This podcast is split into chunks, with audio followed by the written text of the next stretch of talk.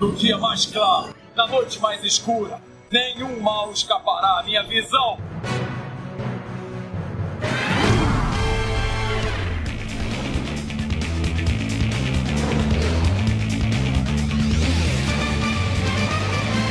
E sejam bem-vindos ao setor 2814. Eu sou Carol Bardesi, juntamente aqui com Bruno Castro. E aí, galera, beleza? Estamos de volta, né? Mais uma vez. Sim, mais uma vez com agora, depois desses casts mais enrolation, pode assim dizer. Não sei se vocês gostaram, se vocês não gostam, mas enfim. Mais uma vez com os casts agora de personagens, né? Aqueles personagens que a gente faz, pode-se dizer, uma enciclopédia, não sei falar essa palavra rápido. Enfim, é mais aqueles casts teóricos, entendeu? Quem gosta, junte-se a gente e vamos lá. É, e é, é importante, né? Porque já que o pessoal tava querendo muito o, o pós-crise, aí tinha que falar desse, desse tema, né? Pra já emendar logo a cronologia do futuro da DC, né? Que aí já é o futuro do século 30 e tudo mais. A gente, na verdade, aqui, esse cast ainda é do pré-crise, né? Não vamos Isso. confundir. Mas é isso. Então, pelo menos a gente saiu da era de ouro, né? Eu não sei se vocês querem que a gente saia, se não sai, então vamos lá. É, vai dar uma passeada por aí. Mas assim, então a gente tá. todo mundo tá falando, ah, os 80 anos do Superman, esse ano e tudo mais. Mas o pessoal acaba esquecendo que também esse ano é os 60 anos da Legião dos Super-Heróis, né? E, então, né? Na verdade, eu acho que a importância é um pouco diferente, mas beleza, né? Pois é, acho que é um grupo que é importante pra DC, mas não sei se o pessoal tá muito familiarizado, se gosta dessa, desses personagens, né? Até agora só teve um desenho da, da DC focado neles, mas. É, eu acho que eles são bem desconhecidos, assim, pro público em geral, né? Não sei realmente. Mas é aqui que nós estamos pra tentar explicar um pouquinho sobre eles, né? Então, assim, antes de iniciar, eu já adianto que a cronologia da Legião é uma das coisas mais complicadas da DC, né? Tipo, na minha opinião. E a gente vai tentar explicar o que aconteceu, né, com a Legião ao longo desses anos. E esse cast, só pra dizer que ele é focado somente no arco da Era de Prata deles. Tentei fazer todo o pré-crise, mas era muita coisa mesmo. Bom, entrando no cast em si, né? A Legião dos Super-Heróis é um grupo formado,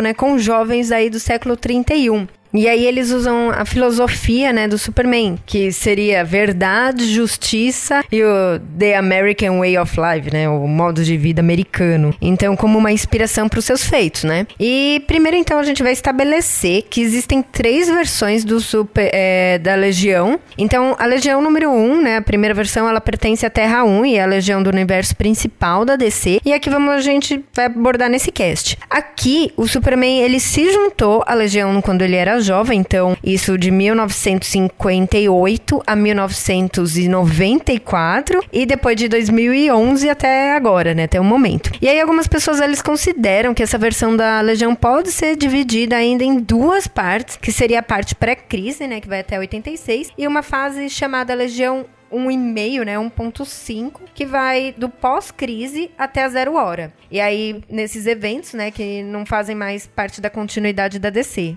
Até a Carol falou que até os dias atuais, mas também não sabe se. é, pelo menos assim, eu, eu não li a parte dos 952, né? Pra saber se fizeram nova reformulação ainda e tal, ou se eles continuaram que nem essa legião de quem tá batizando de número 1, né? Então, Ah, é, nesse cast a gente vai ignorar é, o então- então, Rebirth, né? Mas beleza. Aquela coisa, se alguém souber, conte pra gente. Como vocês nunca contam, né? Então, beleza, a gente também ignora.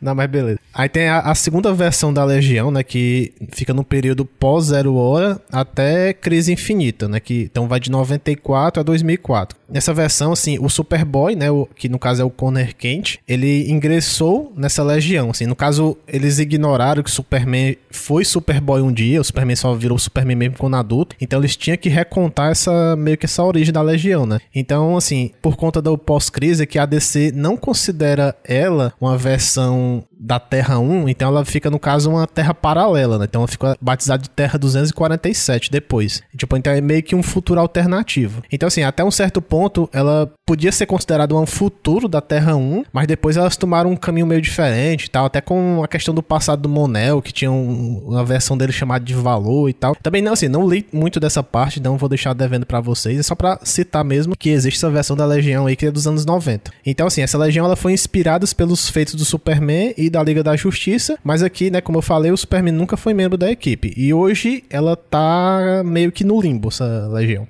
E por fim, a Legião 3, né, que surgiu então no pós-crise infinita e a Legião em que a Supergirl, né, foi membro da equipe. Isso de 2006 a gente tá considerando 2006 a 2011. É, e até só para relembrar que depois de crise infinita, né, a Terra 1 agora é chamada de Terra 0.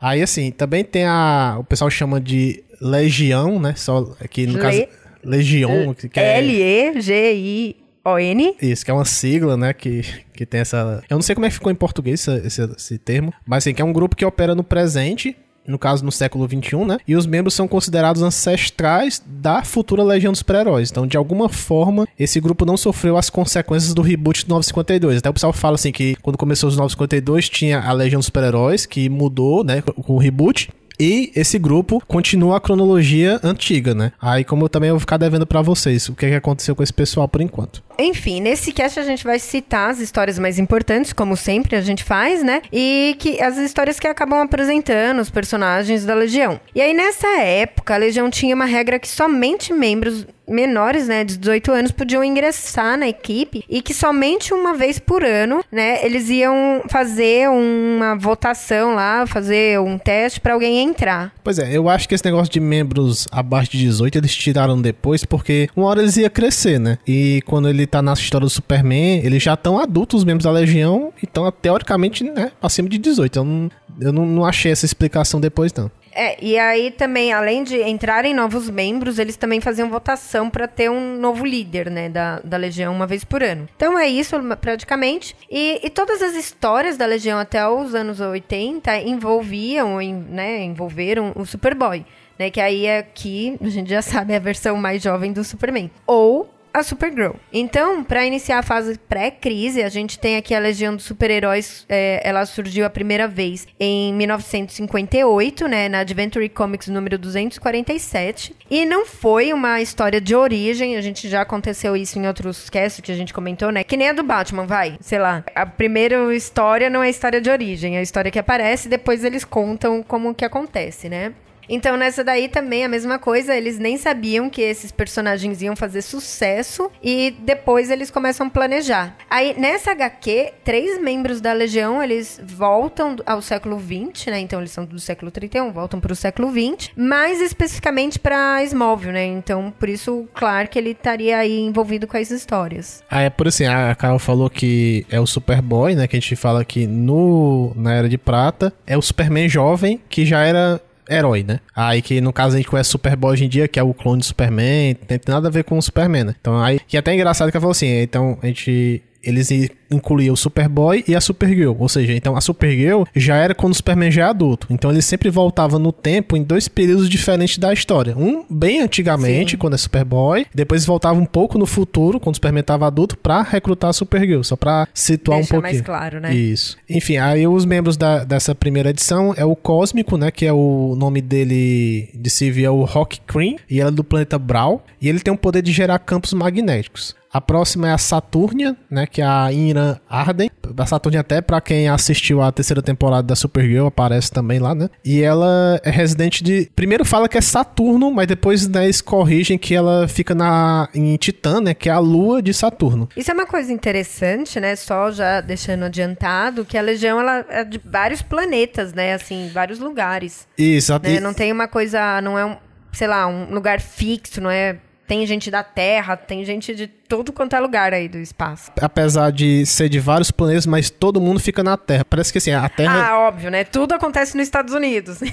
tipo... Não, é tudo em metrópolis, na verdade. é, pior ainda, né? Mas beleza assim, esses planetas não existem no presente, né? Aparentemente no futuro eles foram lá colonizar e tal, não sei como é a explicação para isso. Mas voltando à Saturnia, é, o poder dela, ela é uma telepata, né? E consegue manipular as pessoas e animais para fazer o que ela quer. Por último tem o Relâmpago, né? Que é o Garth Hans, que é do planeta Winart, e ele consegue manipular e direcionar rajadas elétricas. E aí na história eles ficavam aparecendo, né, pro Superboy, mostrando que conhecia a identidade secreta dele. E logo após eles revelam então a verdade, né, que eles eram do futuro e conheciam toda a história. Aí a Legião ela convida o Superboy para ir pro futuro, né, e participar de um teste para ser membro honorário da equipe.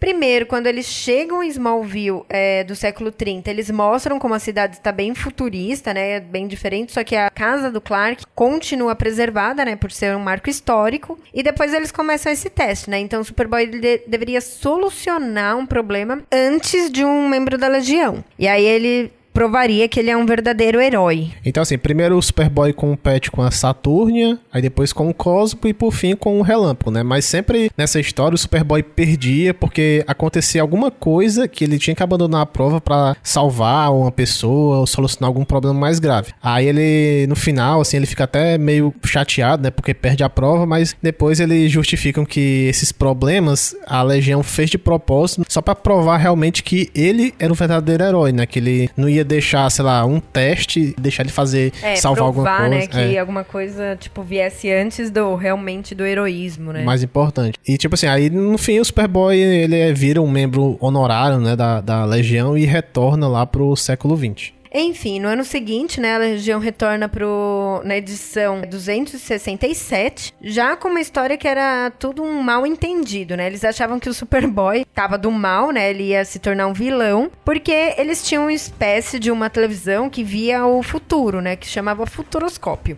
E aí, eles viram que o Superboy tava destruindo uns navios, uns negócios lá do governo. Eles falaram, nossa, o Superboy virou do mal. Só que, na verdade, tudo não passava desse mal entendido, né? Porque o Superboy estava, na verdade, amando do governo, né? Amando do presidente. Ele teve que fazer isso, destruir esses navios, para parar lá um gás venenoso que tinha lá dentro, uns negócios assim. Não, mas tá engraçado falar isso porque toda, acho que sim, 80% das histórias tinham um mal entendido no começo. Não, e o engraçado é que essa história, eles a Legião coloca toda a população contra o Superboy, né? É. Ela faz uns negócios assim, leva ele pro futuro e os caras lá também tá todo mundo odiando ele, um negócio assim. É uma cor nada a ver assim com nada assim, mas beleza. Aí assim, até uma terceira aparição da Legião, nós comentamos lá no nosso cast número 10, né, da da Supergirl, que foi na Action Comics 267.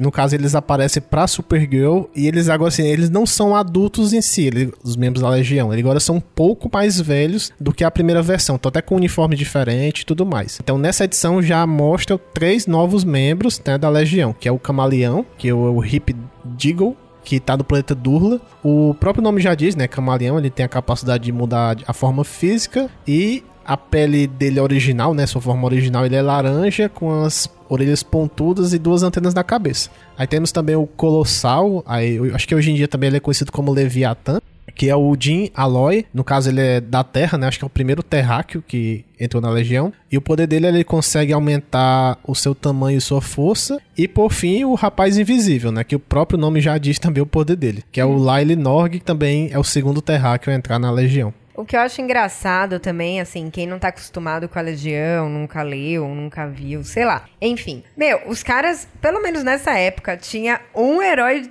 mais é, zoado que o outro, né? Eles, é, eles aproveitaram pra caramba pra testar em, sei lá, tipo de poder, tipo de ah, forma. Não é querendo dar uma cutucada, não, mas quem parece isso aí? Só pra dizer que foi primeiro. Ai, não. O X-Men, viu, né? Parece o X-Men. Cada um tem um. Que a Legião, cada um tem só um poder. O único que tem mais de um poder é o Superman e o Supergirl. Mas o resto tem só um poder só. Aí foi testando poderes malucos assim. Não, é, foi. E assim, é muito realmente, tipo. Sei lá, você chegou a contabilizar quantos heróis tem aí? Aqui nessa edição é mais ou menos uns 28, 30 mais ou menos. Só de herói. Tem uns vilões também, né? Mas... É, não, só de herói. Então os caras conseguiram, tipo, eles. Eu acho que iam testando realmente para ver quem dava certo, quem não dava. Isso na era de prata, né? Assim, Depois né? vai aumentando aí a contagem. Sim, sim. Enfim, né, voltando pro cast, é, já em Superboy 86, o Lex Luthor, né, que aqui era jovem, mas já era inimigo aí do, do, do Superboy, ele descobre a existência da Legião dos Super-Heróis e supõe que então existia uma legião dos supervilões, óbvio, né? E também que um dia ele ia aprender, conseguir fazer contato com esse grupo pra acabar destruindo o Superman, no caso. E aí o Lex, ele tava certo, então tinha essa legião, só que ele veio descobrir a existência desses vilões já quando ele era adulto, né? Então demorou um pouquinho. E isso foi mais especificamente aconteceu em Superman 147. Pois é, aí nessa edição o Lex ele tá preso, ele consegue construir, sempre ele consegue construir alguma coisa da prisão, né? Então ele construiu um aparelho para se comunicar através do tempo. Então ele pede ajuda, né, dessa legião de supervilões e tal. Aí esses caras vêm pro passado para ajudar ele e tal. Aí, assim, três objetos se materializam na frente do Lex, né? Que é um capacete, um cinto e uma arma. Aí o Lex veste lá e vira. tem poderes com esses negócios. Ele consegue ir lá escapar da prisão, voar, atravessar a parede e tudo mais. Bom, e esses vilões, eles são meio que análogos aos três originais da Legião, né? Da, dos super-heróis. Bom, o primeiro deles vai ser o Rei Cósmico, né? Que ele se chama Livar Bolt. E ele vem de Vênus, ele seria um alquimista, né? Trabalhava também na, em uma máquina que ele mudava a estrutura atômica dos objetos, até que sem querer ele é atingido por essa máquina e a partir daí ele ganha os poderes de transmutar os objetos através de um raio, né? Esse raio, óbvio, sai dos seus olhos. Então, como os venusianos consideram a transmutação um ato maligno, o rei cósmico ele foi banido né, do seu planeta e ele acaba indo pra Terra. Gente, essa é minha gata. Quem tá escutando, se vocês escutarem, desconsiderem, tá? Isso é um gato miando. Se vocês escutarem ela de novo, beleza, ela quer fazer participações especiais. Somente desconsiderem. Bom, então a Carol falou desse rei cósmico aí, mas esse nome rei aí, ele que inventou, né? Tipo, ele não é rei de nada também, não. Fazer o nome. E a próxima, já que tem um rei, né? Então vai ter uma vilã chamada Rainha. Rainha, Rainha de Saturno, que é a Eve Iris, né? Que é agora do planeta Saturno também. Na verdade, sim, ela tem a motivação mais besta possível, que eu achei, né? Pois, sim, Saturno é um planeta que não tem crimes. Aí um dia ela viaja pra Terra e fica vontade de quebrar alguma lei e cometer crime. Só isso. Então... E aí ela usa os seus poderes de telepatia, né? É que aparentemente isso. todos os saturnianos, né? Como a, no caso a Saturnia, também tem poder de telepatia, então acho que todo mundo tem é telepata lá. E por fim, a gente tem o Senhor do Trovão, né? Que o nome dele é Max Hans. E ele é do planeta Winat. Ele é o irmão mais velho do Relâmpago e os dois ganharam os poderes da mesma forma. Ou seja, eles estavam num planeta chamado Corbal, né, quando apareceu um monstro que soltou uma rajada de eletricidade nos dois. Só que ao invés deles morrerem, eles acabam ganhando seus poderes. E a partir daí o Relâmpago então decidiu é, usar esses poderes para ajudar as pessoas e o Senhor do Trovão decidiu cometer os crimes. Smallville? Brainiac, você digitou as coordenadas direito? Minha inteligência é de nível 12, Saltador. Eu não cometo erros. Mas eu achava que o Superman vivia em Metrópolis. Pode confiar. Estamos aqui por um motivo.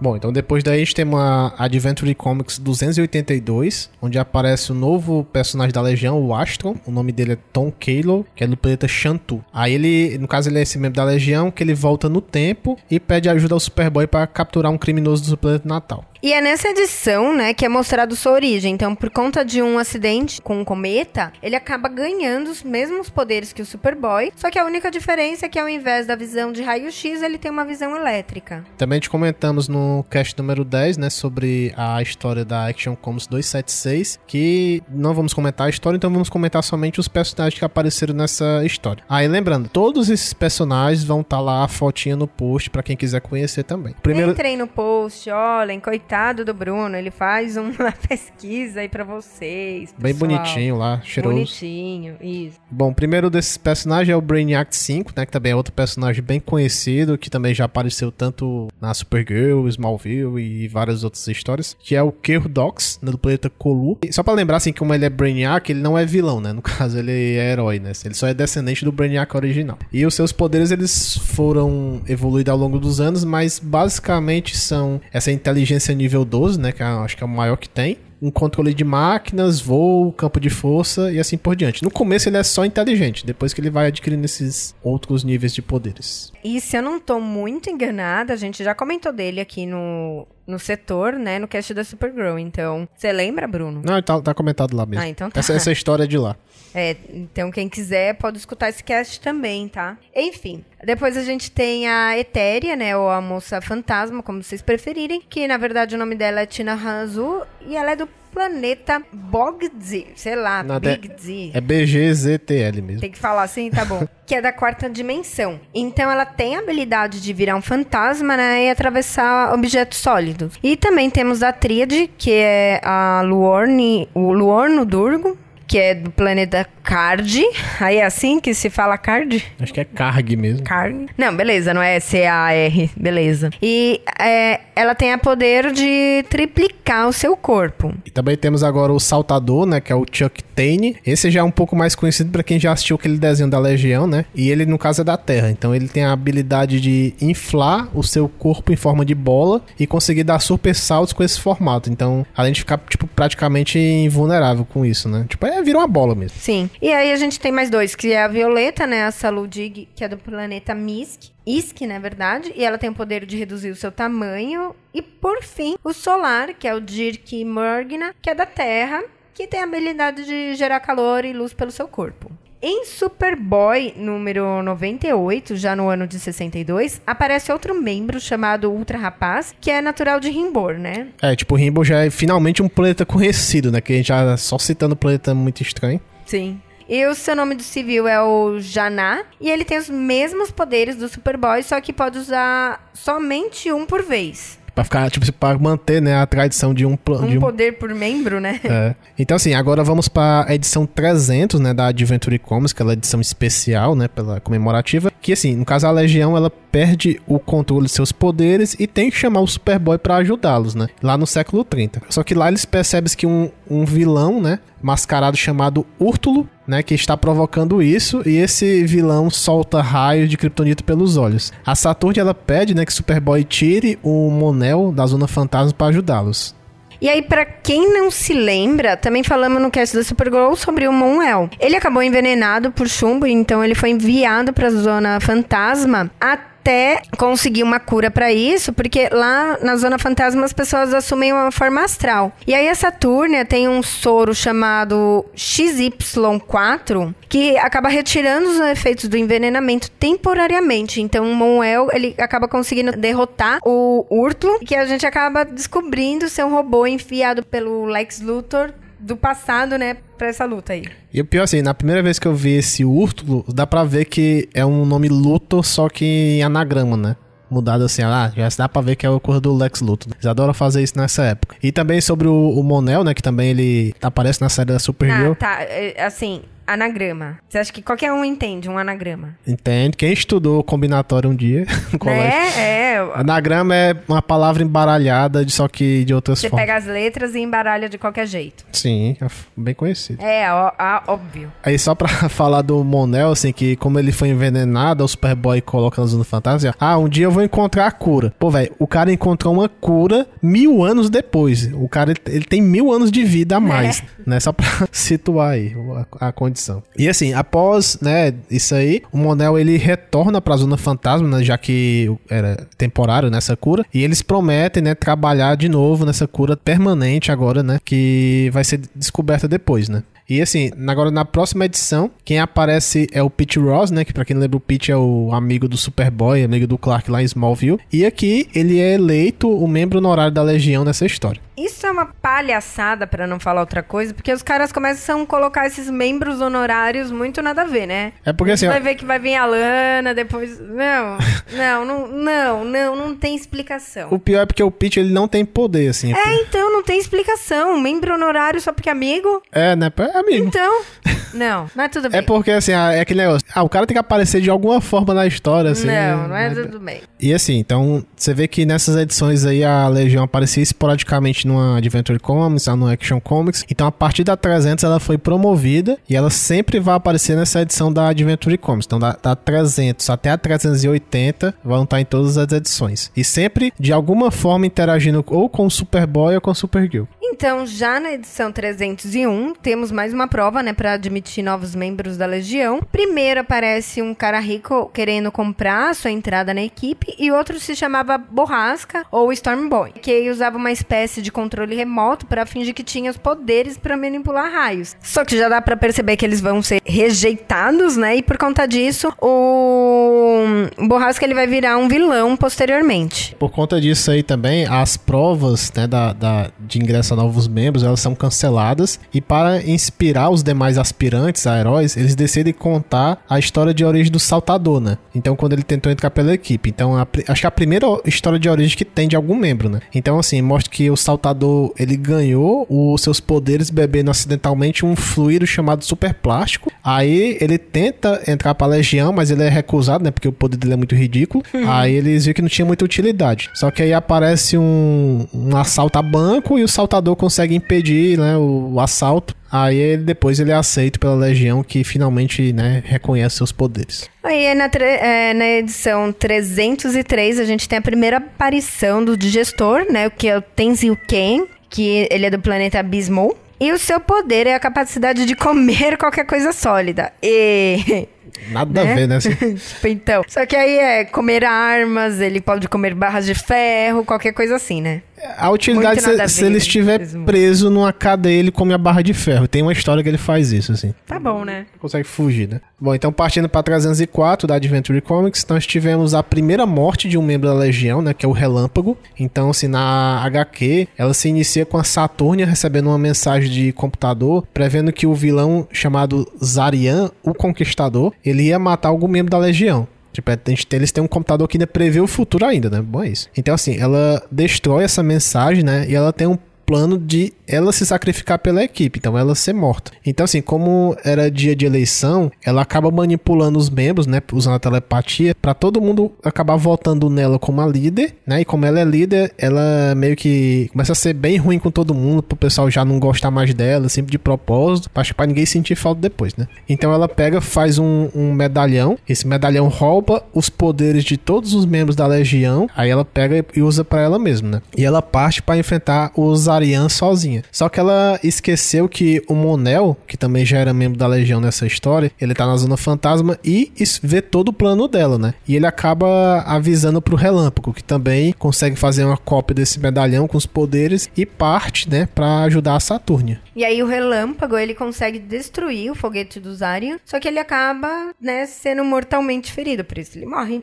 E na edição seguinte, os membros da Legião, então, eles estão à procura de um substituto à altura do relâmpago, e daí surge o Marvel Land, né, que é, após passar, né, por todos os testes, ele é aprovado para substituir. Mas nós ficamos aí sabendo que ele é um Monuel disfarçado que conseguiu finalmente ser curado, né? Graças ao novo soro que o Brainiac 5 acabou dando pra ele. Venham logo e ganhem seus prêmios! Eu faço isso de olhos fechados. E você, garoto? Clark Kent? Ele não acerta nada. Lembre-se, Clark. Você é diferente de nós. Valeu por tentar, Clark. Continua juntando feno.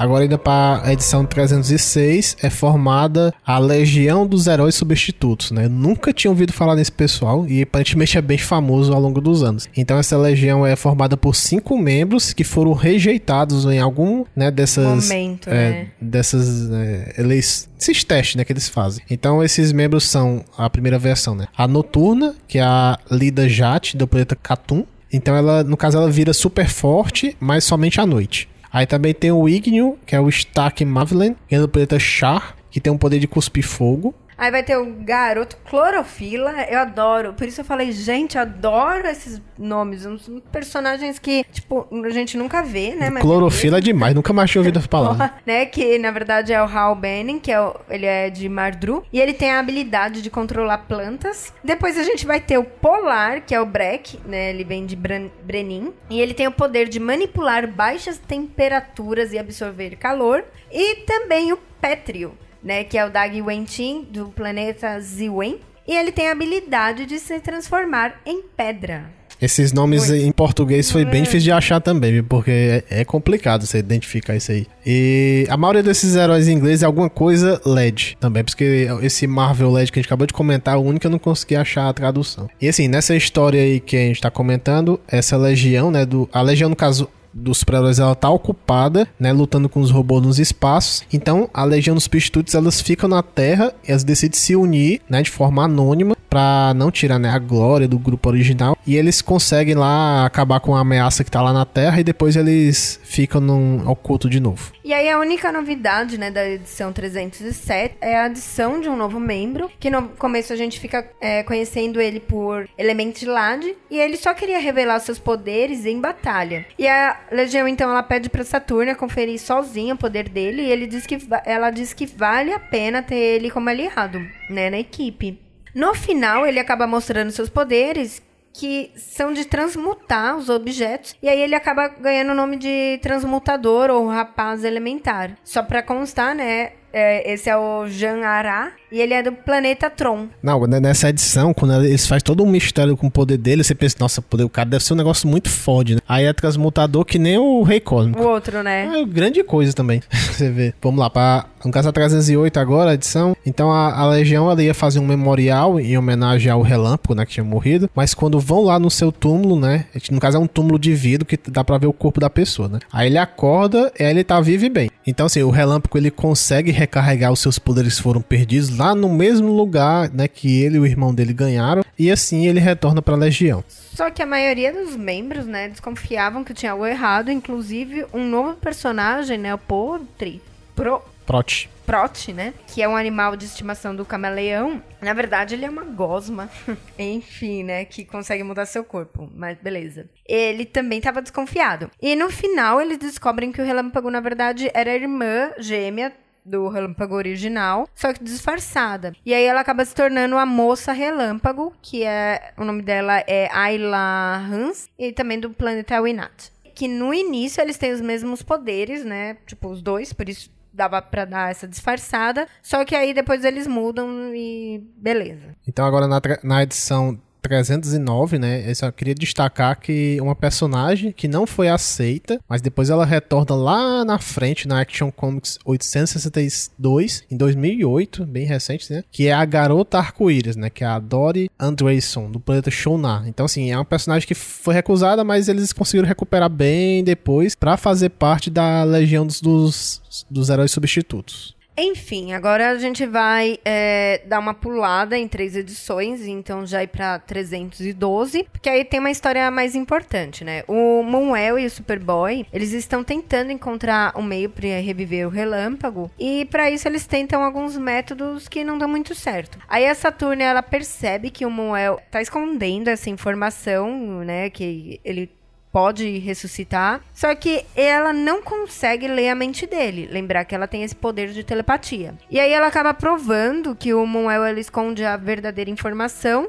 E ele explica, porque ele não queria realmente que ela.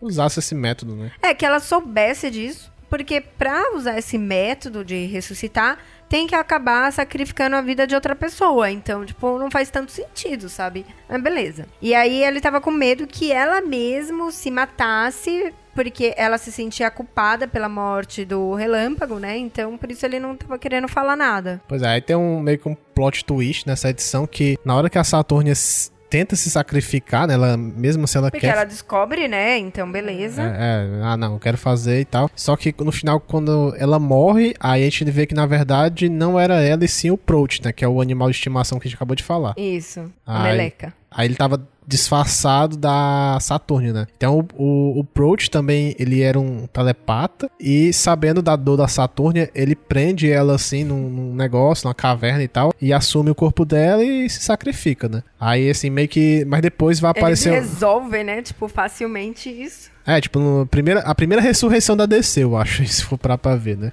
Aí, mas depois não aparece um Prout 2, né? Daqui a pouco a gente vai ver que vai ter um substituto pro Prout também. Enfim, na outra revista, no caso na revista 72 do Jimmy Olsen, eles apresentam né, esse Prout 2, né? Que é um amigo do Prout 1, né, que ocupa o seu lugar daí pra frente e vira um... E nessa edição também o Jimmy, ele tinha, nessa época aí, ele tinha uma revista própria e toda edição ele pegava um poder diferente, né? Então tem uma época que ele pegou um poder de ser elástico. E aí o que acontece? Ele vira membro honorário. né? Eu acho até que no Small... É, é até spoiler pra Carol, né? Mas, tudo bem, a Carol não vai assistir Smallville tão cedo. O Pete, lá no lá bem depois, ele consegue um poder de ser elástico, né? Aí eu acho que eles queriam homenagear o Jimmy nesse mesmo poder do Pete no Smallville também. Mas a gente vai ver bem futuramente nos casts do Smallville que a gente for fazer. Beleza. Bom, a importância da edição 315 é que a, a Legião dos Super-Heróis acaba conhecendo, né, se encontrando pela primeira vez com a Legião dos Substitutos. E aí é o que a Legião, bem filha da putice isso, né? Ah, a gente não aceitou vocês antes, mas agora a gente vai abrir uma vaga para um de vocês. Aí, na verdade, eles até testam, né, o, o é, Petrio, ele consegue passar, mas ele fala: não, não vou, vou ficar aqui com a minha legião de substitutos. É, né? Que é sacanagem também, né? Ah, é. Não, é realmente, né? tipo, muita filha da putice, mas beleza. Ah, ah, só pode entrar um por vez. Poxa, velho, é sacanagem, mas tudo bem. Aí também na edição 317, aí surge uma nova personagem chamada Sonhadora, né? Que é a Nura Nal, do planeta Nauto. Que o poder dela é ter visões de eventos que ainda vão acontecer, né? De eventos futuros. E assim, ela no início ela é rejeitada, né? Como membro da Legião, mas volta a aparecer posteriormente. E só um gancho é que agora que surgiu a notícia na Comic Con, que ela vai aparecer na Supergirl na quarta temporada e ela vai ser a primeira heroína transexual da DC, né? Que vão colocar no live action. Aí, só que aqui ela é mulher mesmo, né? No, no quadrinho vão fazer essa modificação na série. Aí, assim, vocês lembram que a gente falou, né, dos poderes da Moça Relâmpago, eles iam mudar. Enfim, aqui que eles mudam, graças a sonhadora, né? Que ela usa uma tecnologia do planeta Nautor. Então, e agora a moça relâmpago, ela tem a habilidade de anular a gravidade dos objetos. E fazendo, então, né? Conseguindo levantar coisas bem pesadas. A gente até, nossa, agora que me deu assim, aquela vilã do Flash, né? Aquela menina que aparece no Flash também tinha isso, né? Lembra uma ah, dessas sim. últimas temporadas? Sim, Eles sim. devem aproveitar um pra inventar essas habilidades desses personagens muito X. Mas beleza. E aí aqui ela muda também o nome, né? Então ela de Lightness, ela passa pra Lightless. Só que assim, em português a gente não sabe como ficou. É, pa- aparentemente ficou a mesma coisa, assim, não, não mudou, assim, mas É, em, enfim. em inglês mudou o nome. A maior importância dessa revista ainda, ainda na 317 é que aqui é citada pela primeira vez um dos maiores vilões da Legião, né, que é o Senhor do Tempo. Que é bem conhecido lá na saga Zero Hora também e no aquele tain da crise final, que é a Legião dos Três Mundos, né? Na verdade, em entrevista foi até dito que a primeira aparição do Senhor do Tempo foi seis anos atrás, em 58, lá na revista da Mulher Maravilha, número 101. Lá ele usou o nome de Mestre do Tempo e depois que eles quiseram dizer, ah, não, a mesma pessoa. Apesar de que não parecia muito bem, mas beleza. Então nessa história, o Senhor do Tempo, ele foi para o futuro, né? Ele só tem poder de avançar aqui 30 dias, né, nessa fase dele. E ele criou uma barreira no espaço-tempo, de forma que o Superboy e o Monel não conseguissem usar a sua velocidade para avançar no tempo e ver o que o Senhor do Tempo estava planejando. E aí a identidade do Senhor do Tempo, ela é um mistério, né? Até hoje, a gente não sabe. Ele já foi, na verdade, revelado ser três pessoas diferentes. Aí, na edição Legião dos Três Mundos, recentemente, o Brainiac, ele teoriza, né? Que a história dele vai ficar mudando e aí a identidade muda também. Dependendo, então, da linha do tempo. E aí essa barreira do Senhor do Tempo dura até a edição 322, e aí depois eles deixam pra lá, né? Por enquanto. É, porque assim, a primeira vez que ele aparece, ele é só um vulto assim, e aparentemente os caras já conheceram, ah, o Senhor do Tempo criou essa barreira, mas não aparece ele. Aí na outra só aparece assim uma silhueta, assim por diante. Aí assim, ah, então eles estão criando um arco bem grande, né, de histórias, mas depois eles meio que esquecem isso aí esqueceram o que estão fazendo. E esse negócio da, que a Carol falou também, de a identidade dele ficar, teorizar, ah, a identidade dele não é, sempre vai mudar, assim, ele sempre não, não é uma pessoa fixa. É que assim, a DC, ela faz sempre faz as cagadas dela, né, quando uma saga, aí revela a identidade de uma pessoa. Aí vem outro autor, não gostou, ah, não gostei não de ser ele Vou não. por outra pessoa. Aí vou pra outra pessoa. Aí vem outro ator, bota outra pessoa. Aí eu acho legal que, mesmo com as cagadas, eles conseguem consertar ainda, né? Conseguem não, né? Eles dão uma desculpa pra consertar, né? É. Na verdade é, é essa. É que no lugar de dizer assim, ah, foi. Ok, foi um erro sim, foi um retcon, não. Eles Não, dão. então, é é desculpa. É, mas funciona assim.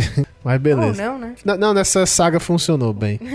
Então, enfim, voltando, partindo para a edição 323, nós temos mais uma vez uma seleção de novos membros, né? E dois deles são recusados. A primeira é a Garota Aranha, que é a Sussa Paca, da- que é da Terra. Ela tem o poder de esticar os cabelos e prender as pessoas como se fosse uma teia de aranha. Nada a ver, né, com aranha, mas beleza, assim. E o outro nós não achamos o nome traduzido e vou chamar ele de Double Header, né, que é o cabeça dupla, assim, se você pensar. Que é o Frank e o Divud Hetsu, que é do planeta Janus. Que são gêmeos siameses e tem um poder de nada, só porque tem duas cabeças, só isso. Então, e aí, ainda bem. Meu, olha o poder dessa menina e olha esses caras, ah, sabe? Você fala, meu Deus. Não, né? É que, tá, é que- é que falta criatividade em um certo momento, né, mas... Não, não é nem. Eu acho que é muito criatividade você pensar nisso, sabe? Que, que merda você pensar nisso, mas beleza. Enfim, a garota aranha ela foi recusada porque ela quase enforca o pessoal da Legião, né? Com o cabelo. E aí depois a gente vê que ela se torna uma vilã. E o cabeça dupla, ele foi recusado porque as cabeças ficavam brigando. Né, entre elas. E aí, futuramente, ele participa da Liga dos Substitutos. E aí, também, nessa edição, aparece o futuro de dois membros honorários, né? Que é o Jimmy Olsen e o Pete. E também aparece a Saturnia como sendo líder da Legião por mais um ano. É, no caso, ela é reeleita, né, pra Sim, continuar. pra continuar como líder. Isso. Então agora para 327, nós temos a primeira aparição do Lobo Cinzento, que é o Brin Lord, que é do planeta Zoom. Ele tem um poder de agilidade e força sobre-humana, né? Então é importante frisar que depois esses personagens ganharam novos poderes e tudo mais, mas vamos focar sempre na primeira versão. E assim, a primeira história, né, desse cara, ele não usava Lobo Cinzento, ele usava Lobo Solitário como nome. Aí no final ele entra pra Legião e promete encontrar um novo nome, né? Que a gente já falou, spoiler aqui. E na edição 333 temos uma história um pouco mais interessante, onde a Legião ela encontra uma placa mais antiga falando que uma guerra entre os Atlantianos e os Kryptonianos, uma guerra, né? E aí a Legião ela se divide em dois grupos, então Superboy, Saturno, Relâmpago, o Colossal e, a- e o Transmutador, eles vão para a antiga Krypton, e o Brainiac 5, o Astron, a Moça Relâmpago, o Camaleão e a Etéria vão para a Terra pré-histórica. Pois é, então em Krypton, essa primeira parte da Legião, eles conhecem o Zatel, Zatael, na verdade, pelo sobrenome, né? a gente vê que é um descendente do, do Superman, né, que é o Kal-El, e explica que alguns kryptonianos são cientistas e nessa época o conselho de Krypton não permitia isso, né? É uma prática proibida. Então eles pedem ajuda à Legião para construir um foguete para que eles saiam e vão encontrar um outro planeta para viver. E aí a gente percebe que assim, os dinossauros, eles vieram de Krypton, eles eram animais lá, então eles constroem esse foguete e vão para a Terra e transportaram também os dinossauros. E é também interessante ver que nesse tempo o Sol da Terra era vermelho, então os kryptonianos não tinham poderes na Terra nessa época. E aí o outro grupo, né, ele é o grupo que ficou na Terra, ele percebeu que o planeta ele estava sendo colonizado por habitantes de um mundo chamado Vrum. E aí eles batizaram a cidade colônia de Atlantis. Então assim, gente, é uma mistura, né, mas beleza. Enfim, o problema é que começou uma guerra civil, então, entre os atlantianos e os kryptonianos, pra ver quem ia assumir a Terra. Só que depois o Brainiac 5, ele percebe que a atmosfera da Terra era venenosa para os atlantianos, e aí ele consegue fazer um composto que muda a, a fisiologia, né, a- toda a forma deles, para eles conseguirem é, se transformar em anfíbios e aí submergir né, submergir a cidade e tudo mais, e aí eles conseguiriam viver em paz lá no meio do mar e os kryptonianos de boa também. Pois é, é uma história assim que eu achei bem interessante que meio que explica a origem de onde vieram os dinossauros e como os atlantianos Uma surgiram. viagem também, né? Não, é uma história. É uma viagem. Não, porque- não é, não, não é- não é Não. canônico, assim, mas é uma história que achei legal, assim, ah, de onde é que surgiu o poder dos atlantianos? Bem que não é canônico, mas beleza. Aí fizeram esse, esse negócio que eles são de outros planetas e tudo mais. Aí também, assim, a, a Legião acaba retornando ao, né, pro século 30 e o Superboy descobre novas escrituras e viram que os kryptonianos, eles perderam os controles do dinossauro e acabaram morrendo, né? E assim, a vida na Terra surgiu, né? Com os dinossauros lá e os atlantianos debaixo da Terra. então, nesse caso, os atlantianos teriam a mesma idade dos dinossauros, só que eles não foram destruídos por um meteoro. Isso, Ok. por aí. Enfim, né? Pode parecer a maior loucura, mas precisamos que venha pro futuro com a gente. Pro futuro? É mesmo, isso parece loucura. É o único que pode nos ajudar. Acho que pegaram o cara errado. Clark, peraí! Brainiac 5, não. Ele sabe que temos razão. Vamos dar um tempo a ele. Continuando agora na edição 337, a única novidade que a gente tem são dois casamentos: o da Saturnia com o Relâmpago e o da Etéria com Ultra Rapaz. E aí na edição seguinte, finalmente a Legião enfrenta o Senhor do Tempo pela primeira vez. Agora em Superboy 125, fi ficamos conhecendo o garoto psíquico, que é o Guinil Opril, do planeta Rajô, que o nome já diz tudo, né? Tem poderes psíquicos. Então, o garoto ele é bem poderoso e pede ajuda ao Superboy para que ele seja aceito na Legião, pois em seu primeiro teste ele foi recusado. Mas no final ficamos sabendo que ele foi recusado porque quanto mais tempo ele usa os poderes, com menos vida ele fica, né? Ele vai morrendo menos aos poucos. É. Menos tempo de vida ele fica, vai mordendo aos pouquinhos, né? E aí no fim também a Legião ela então propõe que ele seja considerado um membro reserva, né, para que ele fique feliz e só use os poderes quando necessários. Já na edição número 340, de importante só tem a primeira aparição do Computo, que é um computador gigante e um vilão clássico da Legião. E aí ele acaba matando uma das cópias da tríade, né? Que aí daí em diante se autodenomina dama dupla. Nossa. Era tríade, agora é dama dupla. Faz sentido. Né? então agora na edição 342 conta a história da expulsão do Astron da equipe, né? Porque ele teve que matar uma pessoa como autodefesa, mas como a Legião segue, né, os princípios do Superman e não admite que tenha assassinatos, então acabou sendo expulso por votação acirrada entre os membros. Então temos eh, nessa edição também a volta da Sonhadora, que a gente comentou anteriormente, e ela e o Ashton come, é, começam a namorar, né, um com o outro, e ambos entram para a Legião dos Substitutos, juntamente com o garoto colorido, que é o, o de Planeta Lupra, que tem o poder de mudar as cores dos objetos e organismos vivos. Esse é inútil, né? Poder de mudar a cor. Se camuflar. Não, ele muda a cor dos, dos, das coisas, não dele. Ele camufla as coisas. Pra quê? Ele pode pintar sei a casa, lá, né? Ele pode pintar. É. Beleza. Vai ganhar vida como pintor, sei lá. Enfim, na edição 346 temos a edição de quatro novos membros, sendo o Karate Kid. E, na verdade, o nome dele é Val Armor, que ele é da Terra, e ele é mestre em todas as artes marciais. A princesa Projecta, que é a Projecta Windsor, que é de, do planeta Orando, e ela tem o poder de criar ilusões. O Ferro, que é o Andrei Nolan, que também é da Terra e tem a habilidade de transformar em ferro, de se transformar né, em ferro. E o Kid Nemesis, que é o Heartdrut, do planeta Mimir, e ele tem o poder de se adaptar a qualquer oponente. Aí na edição seguinte, né, na 347, a gente vê que o Kid Nemesis, ele na verdade é um traidor, né? Então ele não vai entrar para a equipe da Legião mesmo. E agora na 349 nós temos a primeira aparição de mais dois personagens importantes, né? Primeiro é o vilão Universo, que tem o poder de hipnotizar as pessoas, e o seu filho Ron Vidar, que nessa edição ele vira um membro honorário da Legião, né? Mais um. Mas só para ressaltar que futuramente, eu acho que é no pós-crise, ele vai virar o Lanterna Verde desse futuro, né? Desse, do setor 2814, né? No caso, desse século 31. Aí, ó, um Lanterna Verde nosso. Isso. Ah, é, ah, só pra o Sirron de Vidar é o que aparece também na saga Guerra dos Anéis lá que luta com o Superboy e tudo mais. Ah, sim. Enfim, na edição 350 já, temos a primeira aparição do J.R. Brand, né, que é uma espécie de financiador da Legião. E na edição 352 a gente conhece um novo grupo de vilões chamados Os Cinco Fatais, que são compostos pelos membros, né? É, Imperatriz Esmeralda, que é uma feiticeira capaz de emitir rajadas de energia e ela anda acompanhada de um olho gigante. O persuador, que tem um machado, né, que pode cortar tudo, qualquer coisa que você imaginar. E aí ele também aparece em Smallville até. No episódio que a Legião aparece. Aí tem o Mano, que possui mãos de antimatéria. Mano. Mano. O Tarok, que é um gênio cibernético que tem ódio de humanos. E por fim, o Válidos, que é um gigante, né? Que depois ficamos sabendo que ele é o filho do Relâmpago com Saturnia, que foi transformado em monstro pelo Darkseid e enviado para o passado para enfrentar seus pais. E também é legal que, assim, antes a gente é, fez a pauta desse cast antes da Comic Con, né? E tem as novidades aqui. Agora vai ter aquela. No próximo ano, a gente vai ter a animação da DC, que é a Liga da Justiça, contra os Cinco Fatais, né? Que são esse grupo que a gente acabou de falar, que vai sair depois.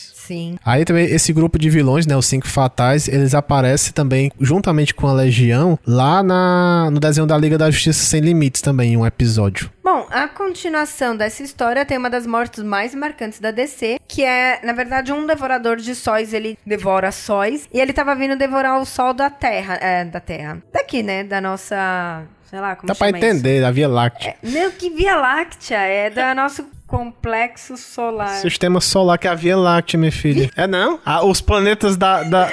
Não! Via Láctea a gente não faz Faz o que, menina? parte da Via Láctea. Claro que faz. Bota no Google Eu aí. vou deixar isso no cast. Posso deixar isso no cast? Pode, lógico. Pode, você se garante. Bo- cer- bom. certeza. Vamos ver quem. Ah, tá bom, tá bom. Vá, minha Enfim, filha.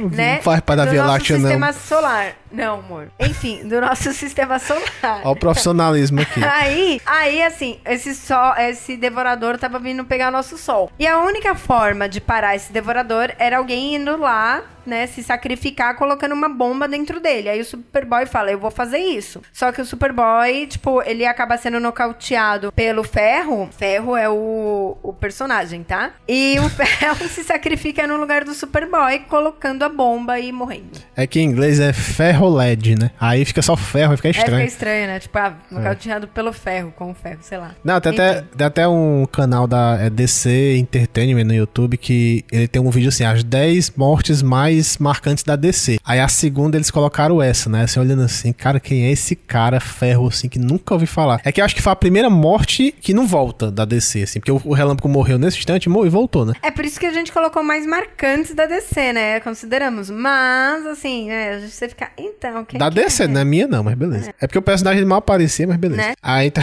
passando pra frente, a gente Voltando, né, pro cast. vai pra 355 a edição, né? E nós temos a única pessoa, né, que faltava se transfor- virar membro honorário, né, que é a Lana Lang, né, que assume a identidade de Rainha Inseto. Lá, não ganhou, ganhou poder nessa edição lá, que ela sempre ganhava poder também. E ela tava usando um anel que se podia se transformar em inseto, só isso. Falei que as coisas mais bizarras acontecem com esses membros honorários aí. Tipo, mano. ah, Não, mas tudo bem. Enfim, pulando pra edição 361, a gente tem a primeira aparição dos Dominadores, né? Que pra quem não assistiu o crossover, é, para quem assistiu o crossover, na, na verdade, da CW, o primeiro, Não, segundo, na verdade. já era o segundo? 2016, né? Isso. Enfim. Ou leu, né, a, a saga Invasão. Que vai é, ser lançado esse ano também, né? Aqui no Brasil. Isso. Né? Porque senão vocês não iam ter como ler. Enfim, você já sabe quem eles são. A única diferença é na cor, né? Porque no lugar de ser amarelo com um círculo vermelho na testa, eles são azuis com um círculo branco. E os círculos, eles significam um grau de patente de cada dominador. É, e, e aqui nessa versão eles não são vilões, eles, né, são mocinhos, na verdade. E no caso a,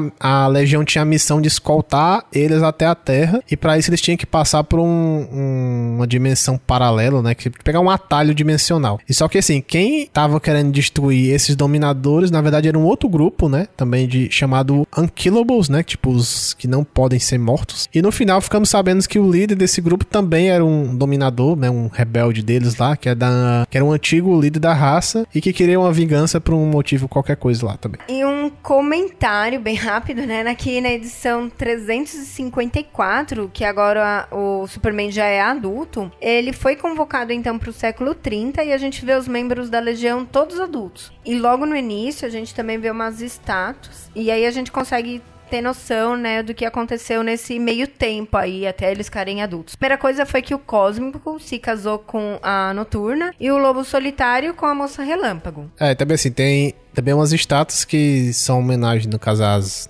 às mortes, né, do, da Sim, as equipe. baixas, né? É, que também até é legal que no Young Justice eles fazem isso também. Eles, quem morre, ele faz uma estátua pro, membro da equipe. Então, assim, então tem a do Ferro, né? Que a gente viu que faleceu agora há pouco. E de alguns personagens que a gente vamos conhecer, como a Penumbra, o Rei Químico, o Reflecto e, e outros que eu não consegui identificar também. É porque eu acho que às vezes eles colocaram lá o desenho e às vezes, não sei, lançou todos aqueles personagens das estátuas. É, lançou, assim. Alguns a gente vai falar daqui a pouco também. Beleza. Então, assim, a gente queria até, né, no caso, a, a Penumbra, ela aparece pela primeira vez na Adventure Comics 365 e se junta à equipe na edição seguinte. Ah, e nessa edição eles fizeram um catálogo também dos membros da Legião, né? Por isso nem todos aparecem nas edições, então por isso é fácil ficar. É, porque quem né, compra uma revista.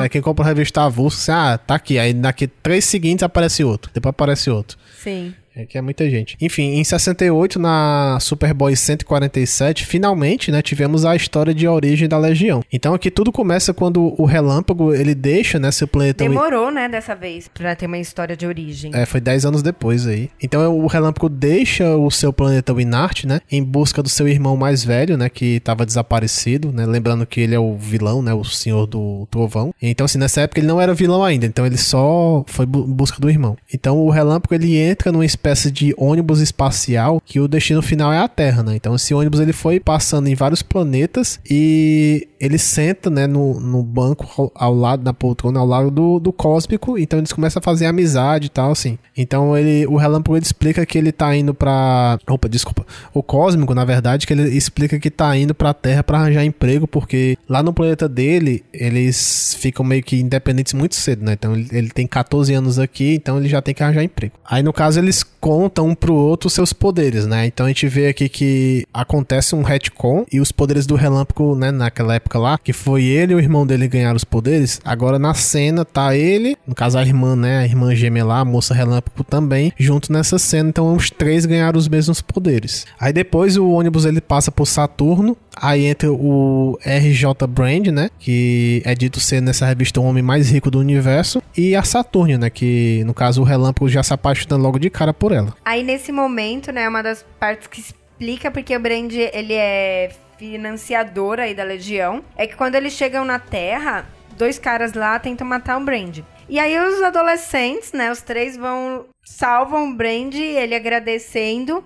É, ele fala, é, vem aqui no meu escritório, vamos formar uma, uma legião, né? Uma liga aí pra lutar contra o crime e a injustiça. Aí eles falam, ah, a gente é muito jovem tudo mais. Só que aí o Brand, ele acaba mostrando que tanto Superboy como a Supergirl, eles também começaram jovens. E aí, por isso ele vai lá e financia a legião, todo o equipamento, uniforme e tal. É, a acaba que não comenta que eles têm, tipo, um, um clube, né, da legião, que é meio que um foguete, que é onde eles se reúnem pra ter as coisas, né? Tem uma mesinha É, lá. o, ce- o centro... Quartel-general, é, né? CG. Isso. É, o, é o CG, mesmo, Que- QG. sei lá. CG é outra coisa. Aí os três, né, os originais, eles fazem lá as regras lá de ter um líder, não sei o que, de não poder matar, essas coisas todas que a gente já falou. Então eles são reconhecidos, né, com, começam a fazer vários feitos e tal. Então eles são homenageados pelos Planetas Unidos, né, que é uma meio que uma aliança da Terra com vários planetas ali que tem no futuro. E aí começam, né, a surgir os novos membros. Então, primeiro a Tríade, né, que é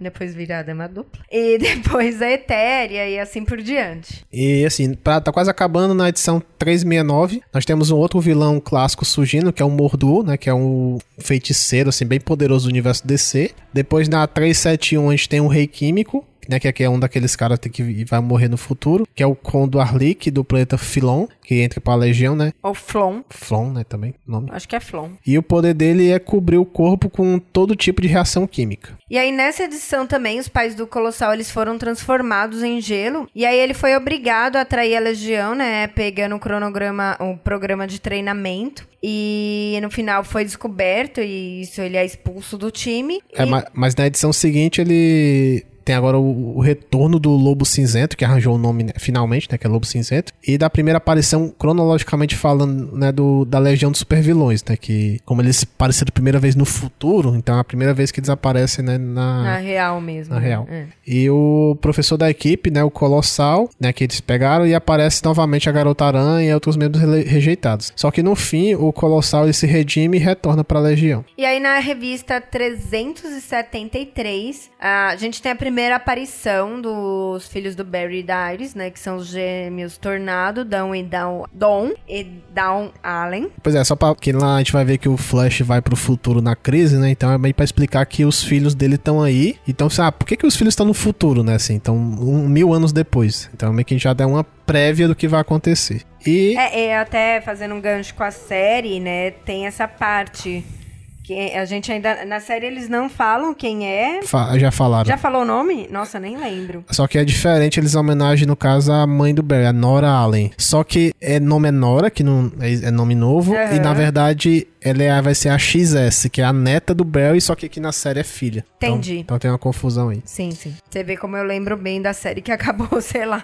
Né? mês passado, né? Enfim. E por fim, né, a, assim, as histórias da Legião, ela durou até, no caso a gente falou até a 380, né, em 69, e depois ficou durante um ano na Action Comics e em seguida pulou para a revista solo do Superboy, né? Ah, então depois, né, as histórias a partir daí foi para a era de bronze e tal, a gente vai deixar para contar em outro cast porque é muito personagem surgindo de novo, não sei o que, depois tem as histórias solo da revista da Legião e tudo mais. Mesmo que sejam do futuro, e eu não tô dizendo que são, por que eu? Nós somos da Legião dos Super-Heróis. Queremos que se junte a nós. Clark Kent, um super-herói. Ah, claro. Por que não? Super força, super audição, visão de calor, você voa. Primeiro, como é que sabem disso tudo? E segundo, eu não posso voar.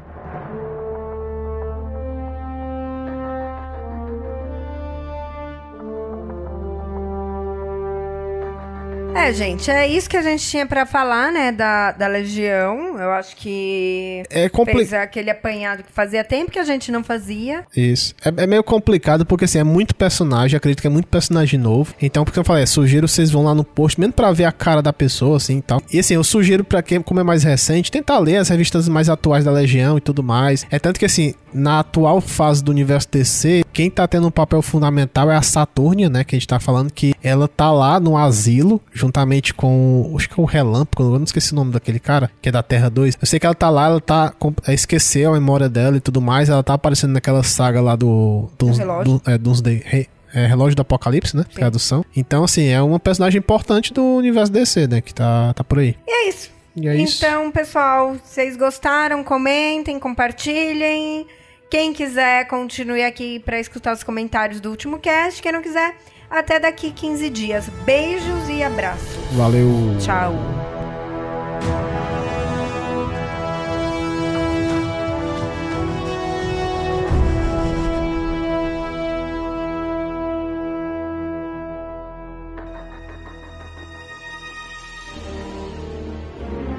Eu vou pro futuro, mãe. Volto daqui a pouco. Leva um casaco, hein?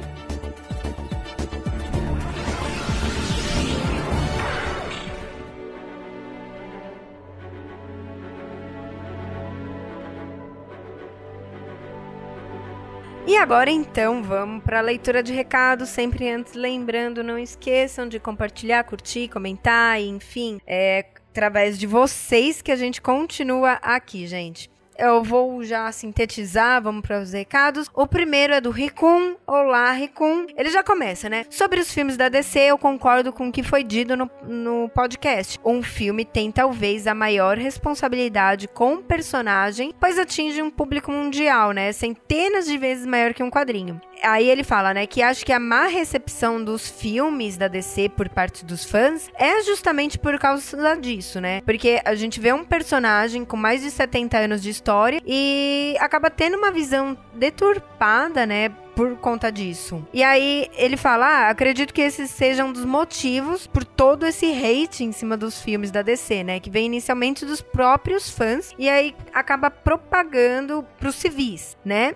Então, por exemplo, já chega enfraquecido, né, aos ouvidos dos civis. Então, ele comenta, né, que até por experiência própria, os filmes, é, todos os amigos que são civis, eles não conseguem discernir quem é Marvel e quem é DC, e geralmente esses odeiam os filmes da DC porque os- esses filmes eles são diferentes dos desenhos ou dos quadrinhos que as pessoas já conhecem. É, eu não sei, na verdade, eu, não, eu acho que isso vem realmente um hate mais da mídia especializada, mais dos próprios fãs que acabam, nesse ponto eu concordo, que acaba influenciando e não porque o civil conhece, sabe? Porque eu acho que o civil, não, o civil, a pessoa que não acompanha o meio, ela não conhece realmente e ela vai muito do que os outros falam. Enfim, não sei. Eu acho que ficaria nessa opinião. Ele continua, né? Na opinião dele, como decenalta, decenalta old school, somente rebotando o DC Universo, né? Pra ver se dá certo.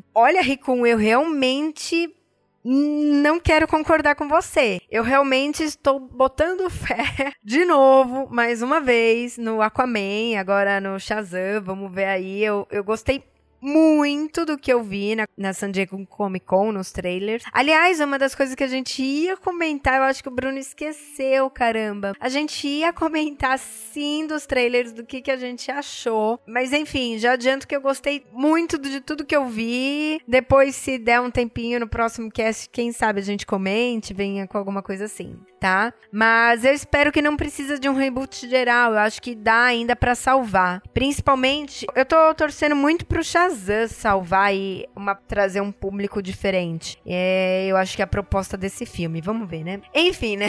Ele também fala, enfim, voltando aqui pro comentário. O podcast de relacionamentos foi um dos melhores, pois vocês tinham muita coisa verdadeira para falar. E eu acho que esse é o caminho, sem piadas forçadas, tudo na espontaneidade. E os e-mails e comentários no final são a melhor parte. Ah, meu Deus, que amor, né? Coraçõezinho saindo aqui. Às vezes, quando é um tema que eu não gosto, como jogos, eu já pulo direto pros comentários. É, que fofo. Obrigada, né, por estar aqui. Eu espero que você esteja escutando isso. Enfim, né? Parabéns pelos dois anos de podcast. Obrigada e obrigada por se manterem ativos. Continue com um bom trabalho. Valeu, Ricum. Valeu aí por comentar, com, por estar com a gente mais uma vez. É, próxima do Rafael Saitar. Olá, Rafael. Ele começa: Oi, Bruno e Carol. Só para constar, na pod pesquisa do Abipod, eu coloquei o setor 2814 entre os meus cinco podcasts preferidos. Estou firme e forte com vocês nesse caminho.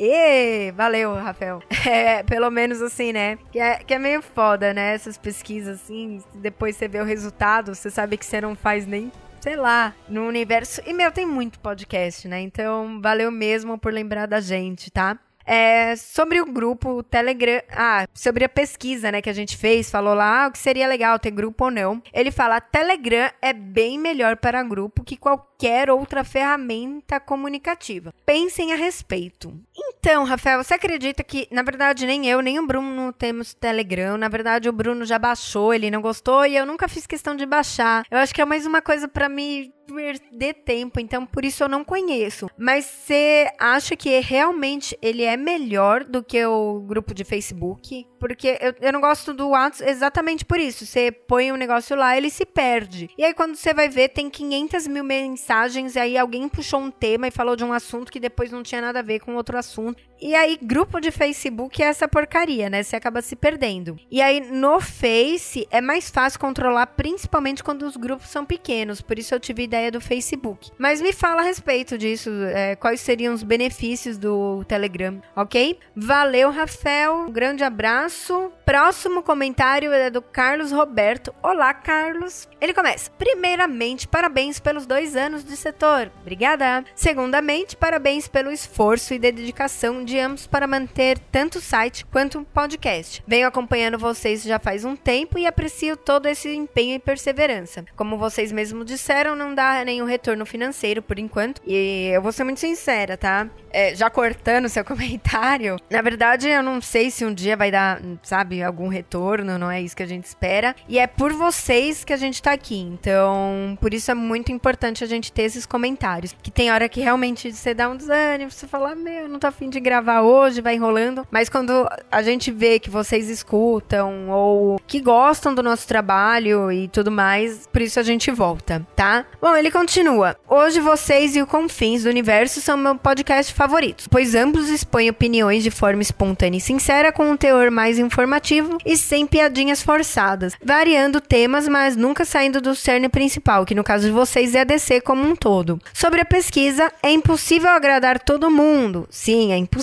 Mas é possível agradar a maioria, é o que a gente tenta, e tenho certeza que o público que ama DC, assim como eu, está muito satisfeito com o podcast. Tomara, tomara, a gente tenta. Enfim, né? Ele termina. Obrigado por estar nos agraciando com, com esse podcast durante esses dois anos. Continuem firmes e fortes com essa transparência e dedicação para o seu público. Desejo muito sucesso para ambos, não só no setor, mas na vida pessoal e profissional também. Valeu, Carlos. Obrigada mesmo. Um grande abraço aí. Sei que você está sempre com a gente. Quase chegando, né? O penúltimo comentário é do Diogo Brasil. Ele foi: Opa, eu escuto podcast via streamer. É porque passo a maior parte do tempo no computador que fica em casa, então é mais prático do que baixar. Não tem problema, Diogo. Escutando a gente, já pra gente aparece lá que você escutou, então é tranquilo, tá bom? Valeu aí por comentar. E por fim, temos o comentário do Ronaldo Evangelista. Ele fala: Olá, Carol e Bruno. Eu descobri a mídia podcast há três anos, por causa de um site de games que acompanho. Pode falar, fala aí, conta pra gente qual é o site, né? Se for bom, a gente acompanha também. Não custa nada, né? Não tem problema fazer jabá aqui, não. E aí, de, então eu comecei a buscar no Google por podcasts com temas que eu gostava, como games de cinema, literatura, quadrinhos e outros. E aí ele descobriu a gente, numa busca. Ó, que bom. E quase dois anos, então ele começou a ouvir, né, a gente desde o episódio 6 e nunca mais ah, é, é, mas nunca comentava nada em nenhum site. Até que um dia eu, Carol, falei oh, numa leitura, né, que esses comentários são importantes, tudo mais, feedback. E aí ele teve esse motivo para vir comentar e foi ótimo. Obrigada, Ronaldo. Isso realmente, como eu já falei, é muito importante pra gente, realmente, tá? A gente tá aqui por conta de vocês e com a, esse feedback a gente sempre vai continuar. Aí ele fala, né? Venho comentando desde então no setor e em meus podcasts preferidos. Um beijo e até o próximo cast. Então, gente, ó, os outros casts que escutam o Ronaldo só tem um comentário por minha causa. Aquela, né? Enfim, valeu, gente, por terem comentado. É isso. Hoje também curtinha aqui a leitura. Eu espero que vocês tenham gostado e valeu, um grande beijo, um grande abraço e até daqui 15 dias. Tchau!